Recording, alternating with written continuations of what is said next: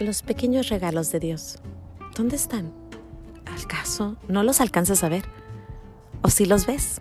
Bueno, si no los ves o si los ves, sígueme aquí todos los días, de lunes a sábado, compartiendo los grandes regalos de Dios que no alcanzamos a ver a veces, porque son tan pequeñitos que a veces no se ven, pero son grandes en sí.